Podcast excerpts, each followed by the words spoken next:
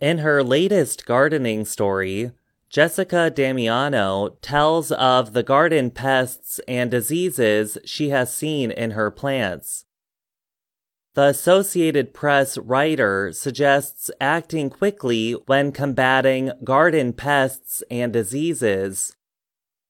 When not dealt with quickly, pests and diseases can quickly grow and reproduce.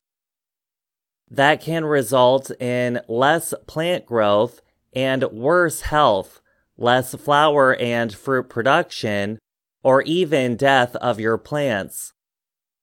Her measure always begins with the gentlest treatment possible. She only intensifies her treatments when necessary. Even then, she has her limits. Damiano says she would rather lose a flower or vegetable plant than use strong chemicals.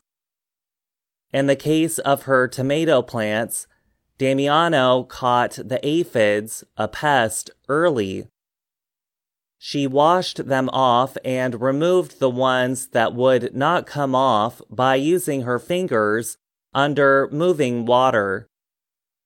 They have not returned in the week since removing them, but she looks out for them every day, just in case. Had the invasion been severe or the water and finger removal method been ineffective, she would have used neem oil. The organic oil, which comes from the seeds of the neem tree, kills aphids by not permitting them to breathe. It is safe to use on plants that will be eaten, and it is not harmful to people animals, and birds. Still, it should be used after the sun has set when helpful insects are less active.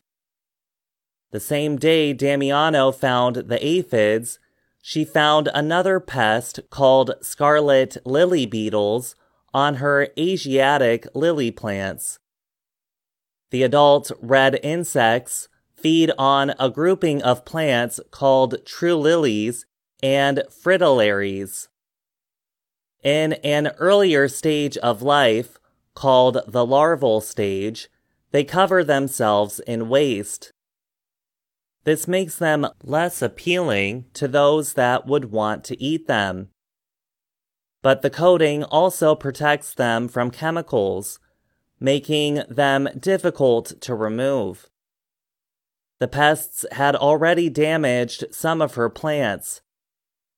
To prevent more damage, she removed them by tapping them off of the plant into some water with soap and vinegar, or household cleaners.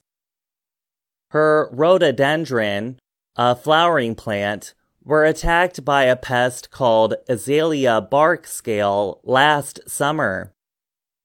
She saw the white insects had come back this year. Some of the leaves were infested, so she cut them off. But because most of the leaves only had a few of the pests, she was able to remove them by touching each insect with some rubbing alcohol. By working early, Damiano slowed or stopped infestations that could have killed her plants. The same would be true for diseases, many of which also respond better to early treatments.